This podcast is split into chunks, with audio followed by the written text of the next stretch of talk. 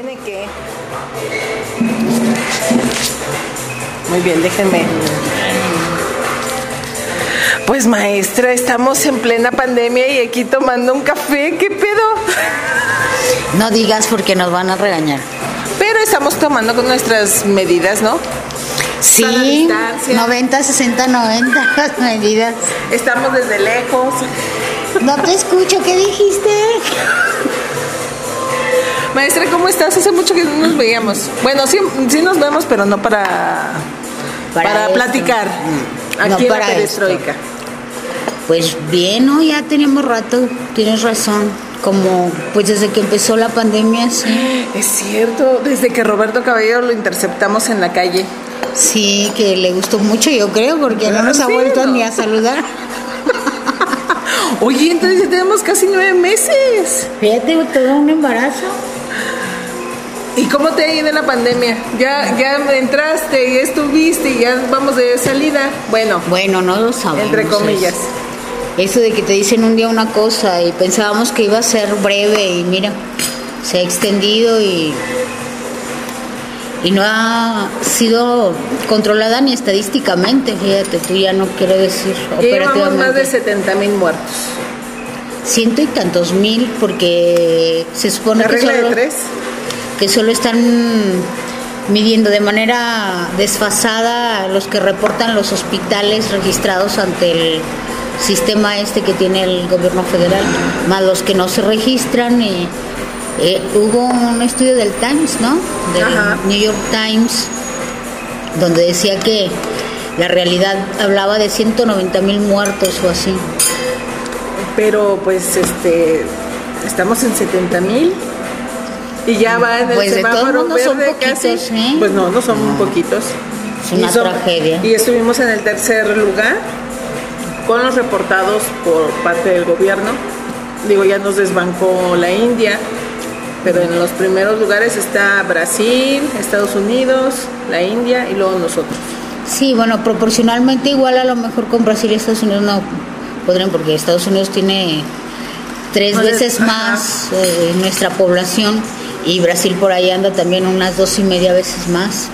Entonces todavía estamos en una situación grave, yo creo. Pues en el en el control, en el monitoreo, en la cultura general de la prevención de la salud y andamos atrasaditos.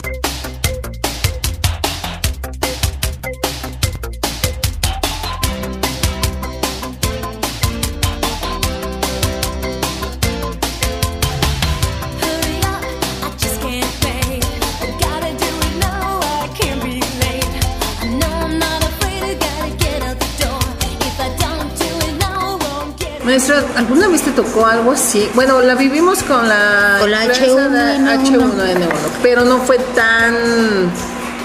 Fue al principio, pero muy momentáneo, porque a mí me tocó precisamente viajar de España para acá justo en, En en ese- el boom de la H1N1 y sí había este, una histeria colectiva, pero fue muy momentánea y al final pues también se aclaró, no hubo ni necesidad. Sí hablaban de los geles y de cierta distancia, pero no hubo necesidad de tapabocas y Nada de confinamiento ni no, nada. pero si había controles este, en las entradas, ¿te acuerdas que fue donde empezó es. todo el mundo a poner sus geles a las entradas? De hecho, eso ah, mucho antes de que este, se viviera esto de la, del COVID, yo llegaba a todavía los botes de geles y yo me, o sea, lo relacionaba con ese momento, pero ahora, ahora es Hasta en la regreso. bolsa trae, sí.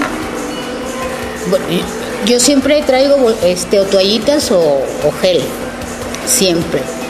Desde hace mucho tiempo porque cuando andas de, de vagabunda, pues a veces no tienes ni dónde lavarte las manos, Claro.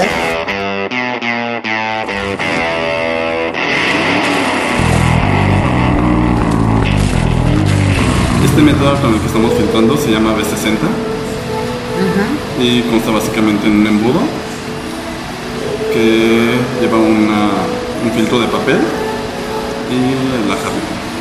Es muy sencillo y bueno, ya tiene más años este, de ser El usado. método, sí. Pero mira, se ve.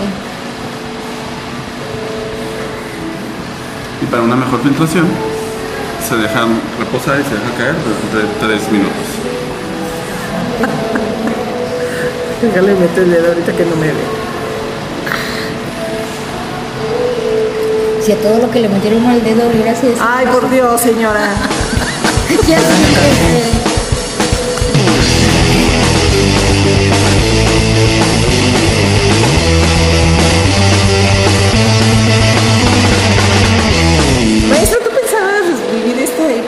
de caótica?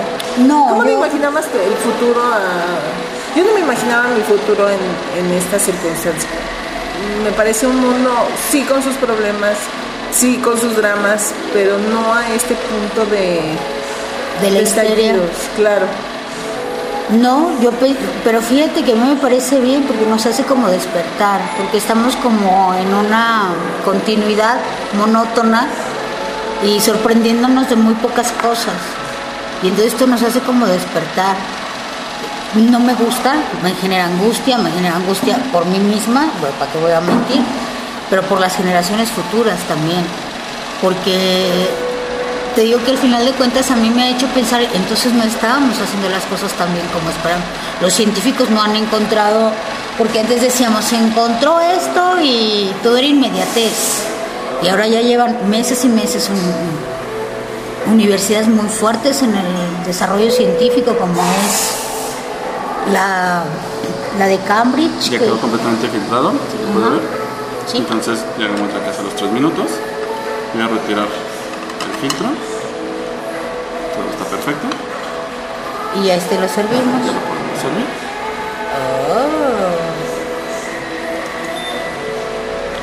El café tiene un tostado medio, por eso el color no es tan oscuro. Y, No, pero está bien. va a poder degustar las, las notas de- de- del café chocolatado. Muy Ahorita bien. les traigo una tapadita y la leche. Gracias. Ustedes no ven, pero huele. Huele que alimenta. No, hue- no ven ni huele, nada más escuchan. Ay, casi te quemo la Sí, ya- nariz. Maestra, mira más. Qué chulis. Te, te ves muy, muy europea. Uy, sí. Sobre todo en mi aspecto físico. Oye, ahorita Europa también está. Bueno, pobres. E- Es que volvemos a lo mismo. Creemos que ya está todo está articulado, que todo está eh, condicionado para determinada camino social, político, geopolítico. Muchas gracias. Eh, y también me tocó bajita para que se te quite. ¿Qué le parece? ¿Ya lo probó? No, estaba esperando que se enfriara un poco. si no le vas a ver a tostada. La boca. Dice, dice mi mamá, a tostada.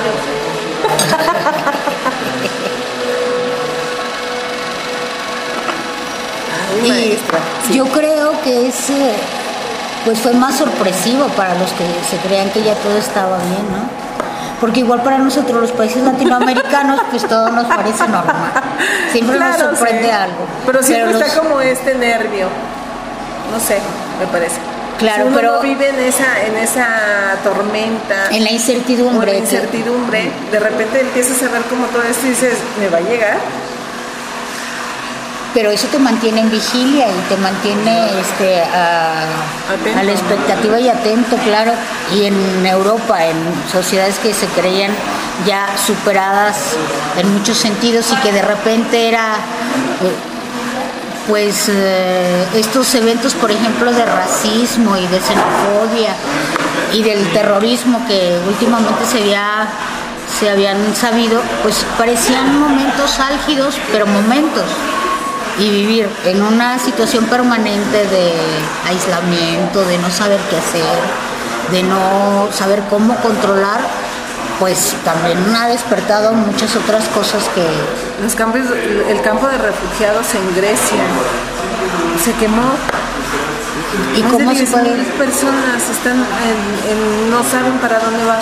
y van a buscar la manera y ellos van a buscar porque ellos tienen que sobrevivir es un es innato al ser humano, ¿verdad? Tú quieres sobrevivir, no vas a decir, ay, se me quemó mi campamento, pues me regreso al país de donde vengo, que estoy, o me tiro al mar, aunque sea el Adriático o el Mediterráneo, ¿verdad? No.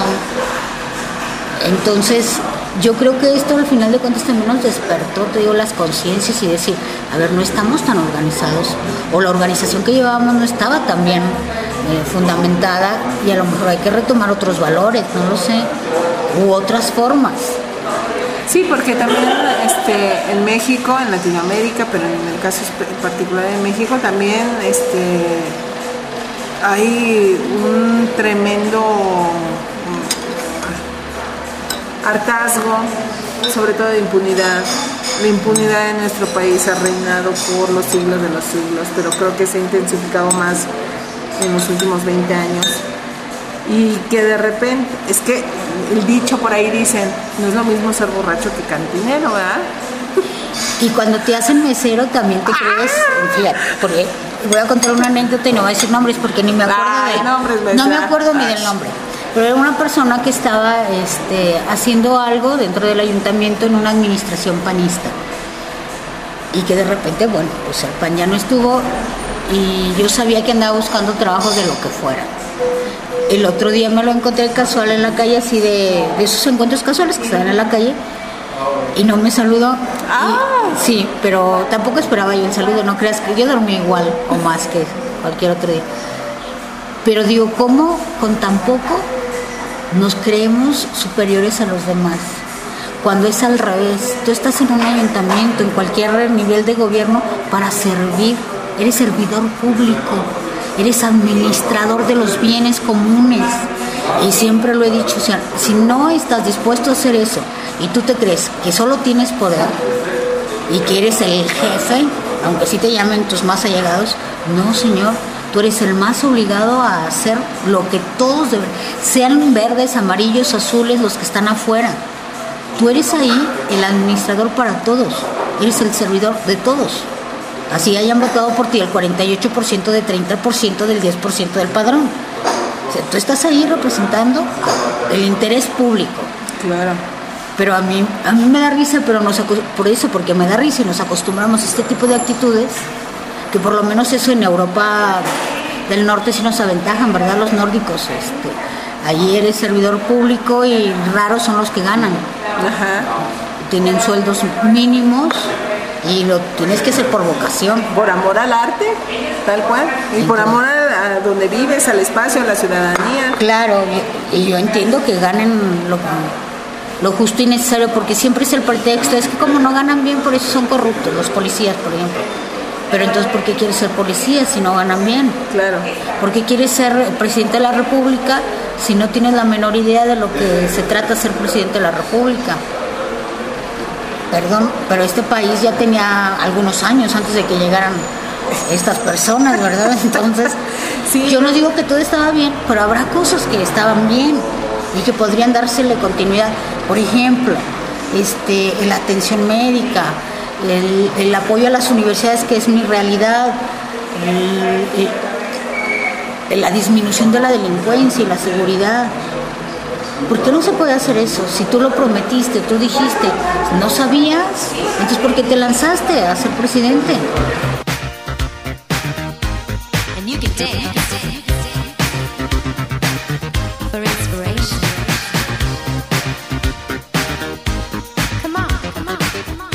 Por el poder, Es que hasta entonces lo. Claro, por el O poder. sea, lo único que querías era poder, no tenías interés público, no tenías eh, de verdad ese sentido de solidaridad con los demás, sino que querías era estar en el poder para, perdón por la palabra, ay, altisonante, para chingarte a los demás, a los anteriores, para demostrar que, que tú tenías la razón, pero que también eres un pendejo. Maestra, los chairos nos van a... Ah, no, pero no dijimos que los chairos... Pero bien que se ve sabrán que- quién, de qué Pero bien que se ve que está- Pero, pero el país está convulsionado en ese, en ese sentido. O sea, por las instituciones, por la impunidad, hay estallidos desde el sur hasta el norte, por el agua, por los recursos, por... Pues porque no se sabe administrar el bien común. Es decir, un río no es propiedad de nadie aunque pase por su rancho. El río es propiedad de la nación. ¿Y quién es la nación? No es el señor presidente, y no son los senadores ni los diputados. La nación somos todos. Claro. Entonces, no te atrevas a decir es que mis políticas, no, es que las políticas públicas deben ser públicas para todos. O sea, es que a veces no sé Pues si pasaron español. tu país y piérdete. Claro, como el principito, vete al universo a vivir en tu país, Pues sí. en tu planeta, con tu rosa y con tu zorro. O sea, pero mientras seas representante y representativo de 120 millones de personas, tienes que hacer lo que se debe hacer para que esos 120 millones de personas tengan las condiciones mínimas de garantías de sobrevivencia. O sea, yo no puedo entender, porque al final de cuentas siempre hay alguien que les dice, bravo, jefe. Y entonces ellos se lo creen. Y como están inmersos en ese circulito, de aplaudidores y de doctor honoris causa y todas esas cosas, De premios Mi Ciudad y así. cosas así, ya sabes, entonces te besan la mano cuando te ven como al padrino y tú te la crees, pero no se debería de perder las- la perspectiva que tú estás ahí para servir a ese volumen de población.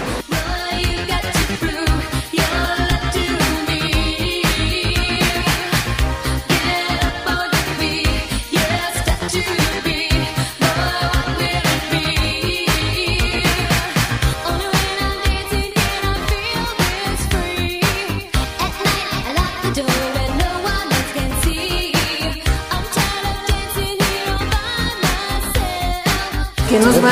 ¿Qué nos va a sacar esto del COVID? ¿Qué va a mostrar ya el último? Pues que, te- que todos somos seres humanos, aunque vivas en una casa dorada o aunque vivas en una chocita de adobe, que estás bajo las mismas condiciones, que así puedes ir a la tienda más eh, exclusiva del mundo y tienes miles de millones de millones de millones y tú no andas en la inmundicia y no sé qué, pues no sabes ni por dónde te llega. Que eso es lo que tiene de democracia esta enfermedad. Es una de las pocas cosas que podrían llevarnos a la risa que con todo lo dramático que está su- sucediendo. Pero es que no sabes.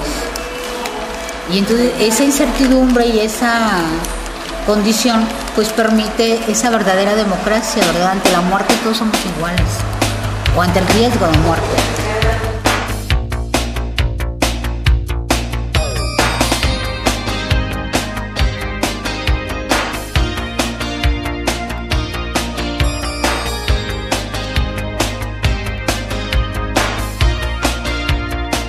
Maestra, ¿qué pasó? ¿En qué punto estamos de la humanidad para este rollo? Estamos muy como, yo creo que nos ha pasado de todo en este, en este confinamiento, en esta cuarentena, en, en todos los niveles. Desde la cuestión social, la cuestión psicológica, la cuestión ambiental, La económica. la económica, o sea, en todos los niveles. Muchos no creíamos que mm, viéramos este eh, este colapso de una u otra manera, que todavía no es total ni catastrófico, pero eh, ya sabes que la teoría de la conspiración la hace ma- mayor. Pero ¿a qué punto tuvimos que llegar para todo esto? Pues más bien a qué punto nos regresó, ¿no? La pandemia como que nos hizo ver que andamos mal. Andamos mal en, el, en la integración como humanidad. Separamos aspectos que no deberían de estar separados. Pareciera que lo ambiental es causal o más bien consecuencia de, de todo lo demás y al final es la causa más bien, ¿no? extraemos recursos, los convertimos y los vertimos como desechos. Y ahora estamos inventando un montón de cosas para sobrevivir a la pandemia y al final de cuentas extraemos, usamos y tiramos. Y la parte económica, bueno, pues no Y los estaba nadie- popotes, Y los popotes y todos los plásticos y los plásticos ya. pero y luego todo el comercio informal en México, pero y luego todos los comercios que no han podido abrir. Y entonces nos dimos cuenta que parecía que estábamos bien, pero no estábamos bien. Porque si hubiéramos estado bien, no nos haya pegado tanto. Quiere decir que no respetábamos muchas otras cosas, porque cuando estás bien constituido, pues no hay necesidad de hacer todo lo que se hizo, ¿verdad?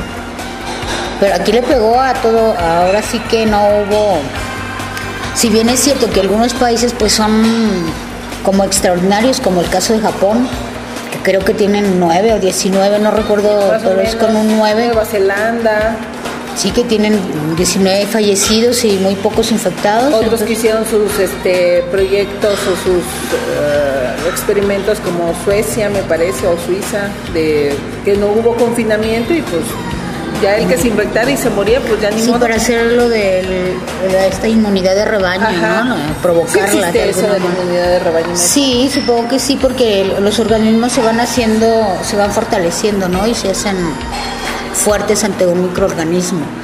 Aunque no es, no debería ser inmediato. Me imagino que si tanto te expones, Claro. al final de cuentas, este, aunque no fuera un virus, en otras situaciones ya lo hemos visto, te acostumbras a ver cómo viven los chilangos con tanto smog. Se acostumbran, ¿verdad? Se desarrollan tus pulmones de tal manera que, de, bueno, desde tus fosas nasales a lo mejor desarrollas, no sé, más pelo o una Ay, piel más resistente y unos pulmones también mucho más eh, robustos, ¿no? Para sostenerte en ese ambiente tan tan contaminado o cómo viven las personas donde hace mucho calor en un desierto los este en el Sahara o la gente del desierto de Sonora, cómo viven, pues se adapta a tu organismo. Claro. Y supongo que la inmunidad de rebaño tiene ese principio de, pues estás conviviendo con el bicho, entonces tarde o temprano te haces inmune al bicho. O lo puedes sobrellevar como huésped sin que te haga tanto daño. Pero en el Inter se lleva varios, ¿no? Sí, bueno. O sea, ese es in- inevitable. Eso sí es una consecuencia, es el precio, ¿no? Del, De la sobrevivencia. Eh, y aparte también, entonces yo veo como un revuelo, digo, lo veo porque ya no lo, no, no lo experimento, porque ya no soy estudiante, pero todo este cambio del manejo de cómo dar clases, cómo estar con el alumno, maestra, pues tú eres maestra y, y sabes perfectamente de lo que te hablo, ¿cómo ha sido como este, todo este proceso? Pues es desconcertante mm, porque mm, si bien es cierto que acostumbramos a usar los, eh, los mecanismos, la tecnología y, y los softwares para algunas cosas, utilizarlas ya como único canal o como único medio, pues ha sido denso, ha sido pesado. Y también ahí nos hemos dado cuenta que quizá no estábamos tan preparados para eso, que aunque tú dijeras yo conozco de tal o cual programa de tal o cual estrategia educativa, y pues seguramente no, no estaban tan probadas como pensábamos. Ha sido muy cansado para todos, sobre Claro. todo para los que no tienen esa capacidad de conectividad. Imagínate un estudiante de una zona rural que no se puede conectar, ¿qué hace?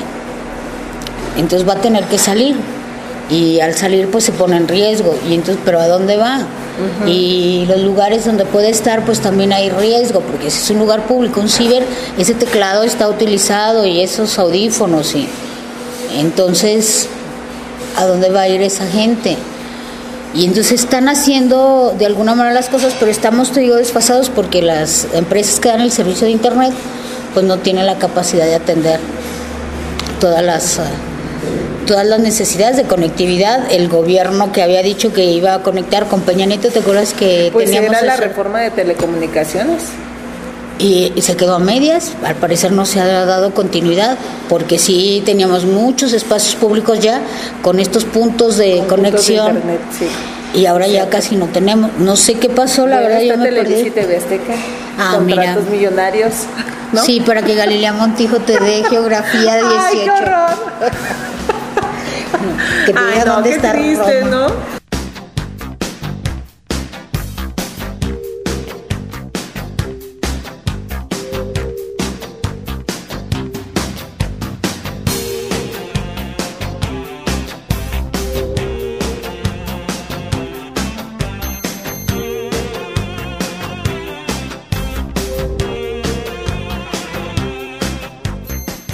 Afortunadamente, en el caso específico de la Universidad de Guadalajara sí se tomaron medidas, este, parecían tempranas, porque no se veía todavía nada, entonces se generó la especulación de si existe o no existe, si es un asunto que que se inventó alguien o Bill no sé, Gates. eh, nos quiere introducir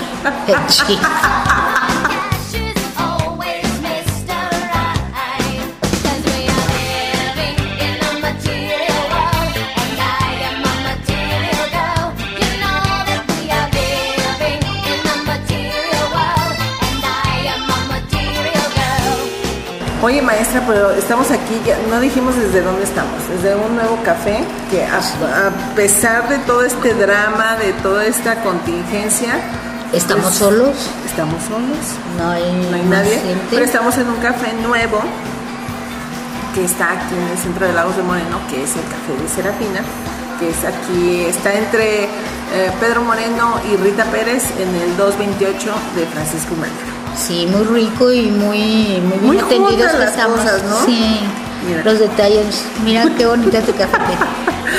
Bueno, ahí luego les dejo este una fotografía en, en el Instagram de Lagos Post para que vean nuestra tetera. Eh, Está muy, está muy mona. las joterías, diría ella, las joterías que tienen aquí.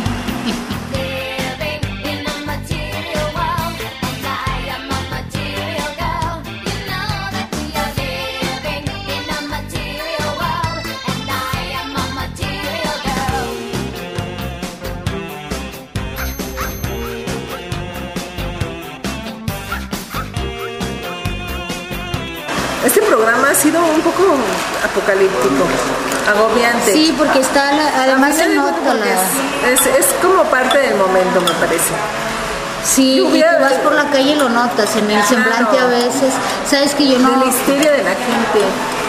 Yo viví, muy jovencita estaba, pero viví lo, lo de la exposición del 22 de abril en Guadalajara. Y en la noche de ese día, la ciudad era como un gran funeral. O sea, tú ibas por la calle y tú te volteabas a ver con la gente y era así como un lo siento mutuo, sin saber realmente por qué. Y a veces así veo en, en la, en la cara de la gente como un lo siento, un, un qué va a pasar. Pero- Exacto.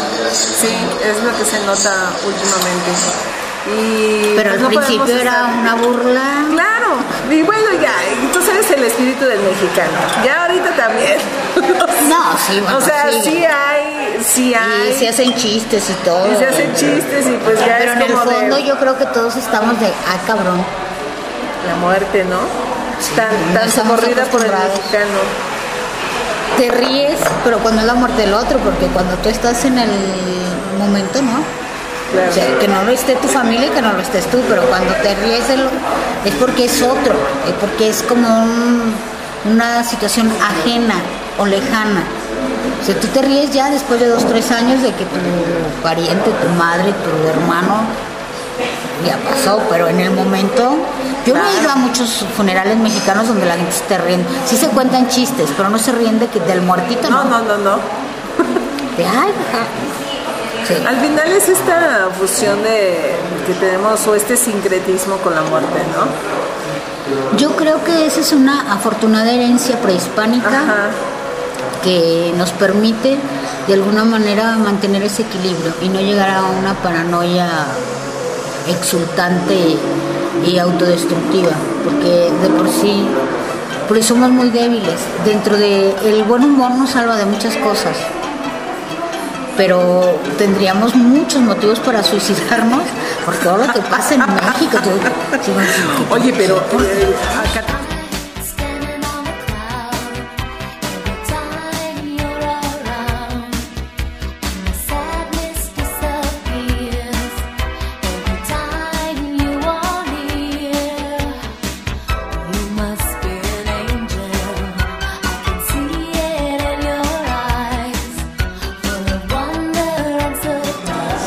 que Dios nos libre de, las, de estar en tendencia o hacernos viral. No, cállate. No. Que sea para ganar dinero. Sí. Ajá, digan, ah, qué bonito podcast. Lo voy a Ay, escuchar qué, y, ah, mira. se ve qué tierna. Pero no, para otra cosa, Pero no, es qué miedo. tan oye. momentáneo porque yo Es muchos que fueron, cuando que muchos fueron tendencia, yo me acuerdo de un muchacho con su abuela, que su abuela era muy divertida, ya no sale. Ah, es cierto, no me acuerdo cómo se llama, pero sí. Pero que la abuelita le seguía la corriente en muchas cosas y ya no lo veo y se hizo súper viral. O sea, eh, también tómate eso en cuenta, que eso es momentáneo, ¿no? Usted es la señora de que. No, pues De no. los Oya. Ah. De Och- Odebrecht. Maestra, hay que grabar el, el próximo mes otro programa. Porque nuestro programa de la perestroika sale cada año o venida de. Como la perestroika, cada vez que la hay una perestroika. Cuando se vuelvan a implosionar las repúblicas rusas, ¿Tú pues crees? Si suceda eso. No, no creo. Bueno, quién sabe. Mira, ya no puede suceder.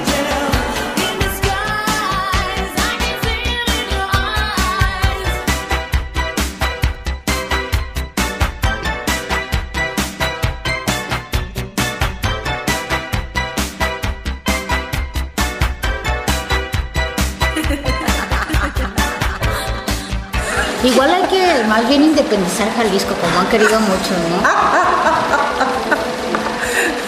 Nos convertimos en país. Oye, Como mira, sí, la como los de Cataluña. De Jalisco. Si los de Cataluña pueden, ¿por qué nosotros no? Bueno, este es otro también. Ay, no, mucho drama. Ay, ¿Por qué no podemos vivir en paz y ya? Pues, Cada quien en su pinche rollo y ya. Por eso ¿No sería digo- más fácil así? Sí, Yo ¿no? digo que Es- sí. Pero no, nos complicamos la existencia. Ay, que Putin, ay, que Trump, ay, que... Imagínate que yo estuviera pro la independencia de Jalisco, ¿qué me gano yo? Pues este, una. Bueno, hacerte viral. ¿Y qué me gano yo con eso? Tal vez que te patrocinen tu partido político. No es esta... No, yo nada más quiero que Jalisco se independice. O sea, piensa en una persona común y corriente. Ay, no, es que yo soy de los que independistas. ¿Qué te ganas? Deja tu Jalisco, los altos de Jalisco. que- ¿Y qué te ganas? Nada. No, realmente Como el que le va a las chivas y no tiene ni siquiera una platea en el estadio. Ay, O sea, qué y, trae su playera y todo. Ay. Se murió Jorge Vergara y ni lo peló. Ay, Jorge, O sea, otro que se nos fue. sí, pero él estaba malito Sí, ya. mal. Pero, ay, no, maestra. No, es que yo creo que nos apasionamos. Me pegó más eso que del niño en la calle. Pero nos apasionamos de cosas que están fuera de nuestro alcance, de nuestra toma de decisiones, que sí podemos participar en cosas, sí, que podemos aportar nuestro esfuerzo, nuestra opinión, nuestro conocimiento, sí, pero que sea efectivo, porque a mí no, a mí que me, me puede preocupar o no por el hecho de que soy egresada de dos universidades españolas que Cataluña se independiza, pero en realidad no me interesa, o sea, yo los veo como españoles y yo conviví con españoles. Y si se independizan yo no tengo nada que ver, ni tendría nada que hacer. Claro. Entonces ponerme de, de parte de uno del otro es ocioso. Es sí, que es ¿no? ocioso. Sí, he visto también eso. Es muy ocioso. Sí. Vamos por chingar. Soy un bot que defiende a no sé quién. No voy a no. defender a nadie. ¿Para qué? Que se defiendan solos.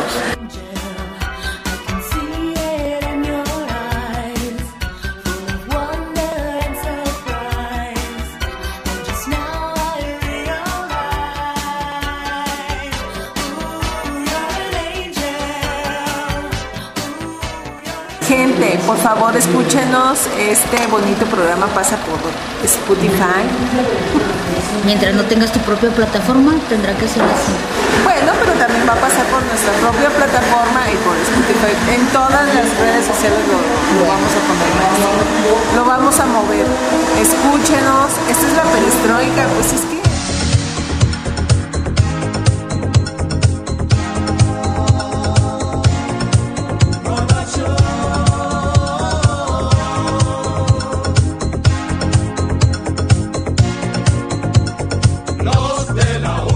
El mismo Gorbachev que peleó tanto por esa inserción de estas repúblicas soviéticas socialistas al, al mundo actual, que también decir al mundo actual parecía que decía Estados Unidos u Occidente. Es que también de repente hemos puesto eh, en posiciones de poder a lo mejor a personas territorios o sistemas políticos que no deberían estar.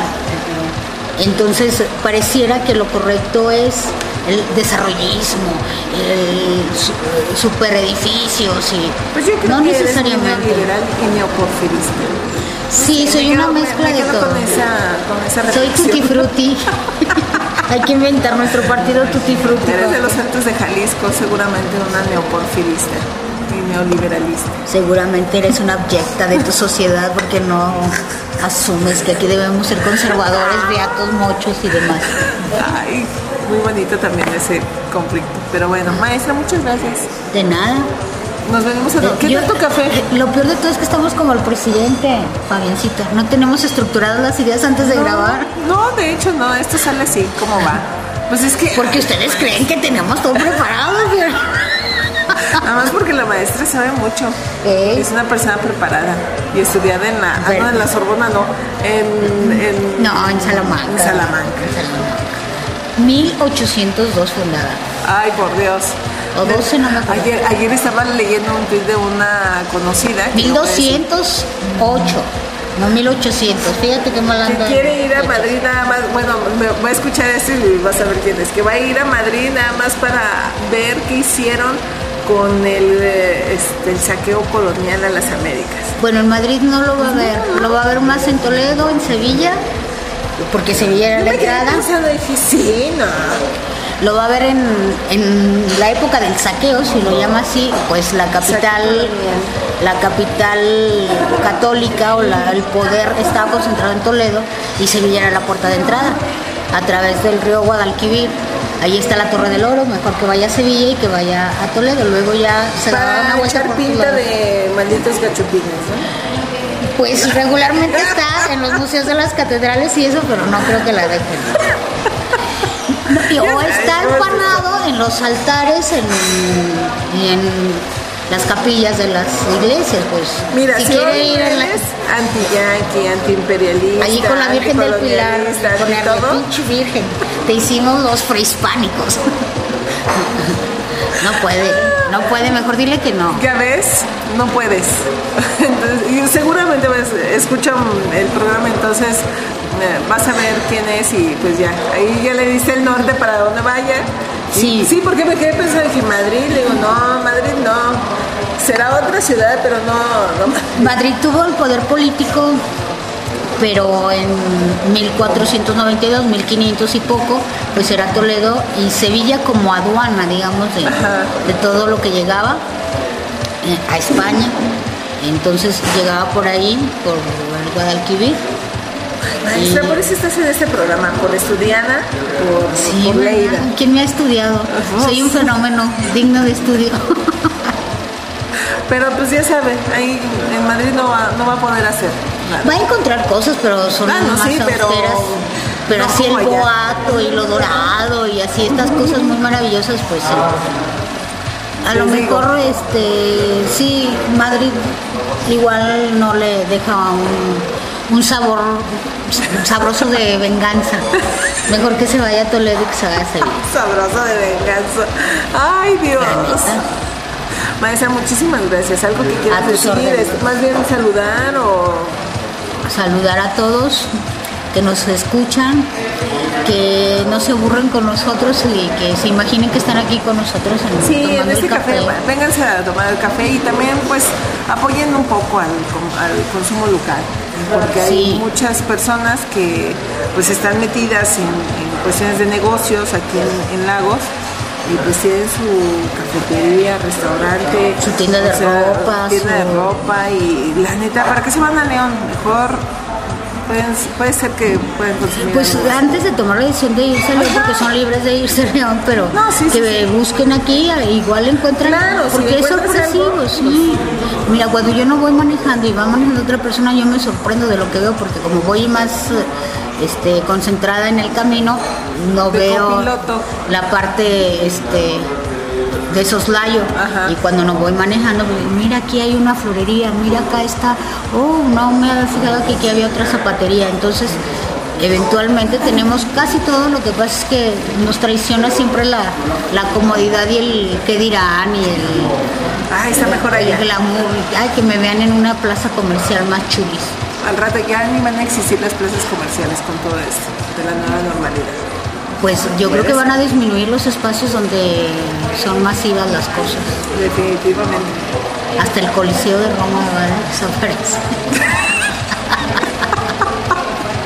Maestra, Los- muchísimas con que gracias. desaparezcan los mítines políticos y todo eso, ya nos vamos. Maestra, muchas gracias. Ahí nos Bueno. estamos. esperemos grabar otro programa antes de que culmine el año. Ojalá. Si sobrevivimos a esto, No sabemos, esperemos que sí. Maestra, muchas gracias. De nada, Público querido, gracias a ustedes también por, por Bye. participar. Mira, como siempre, una hora.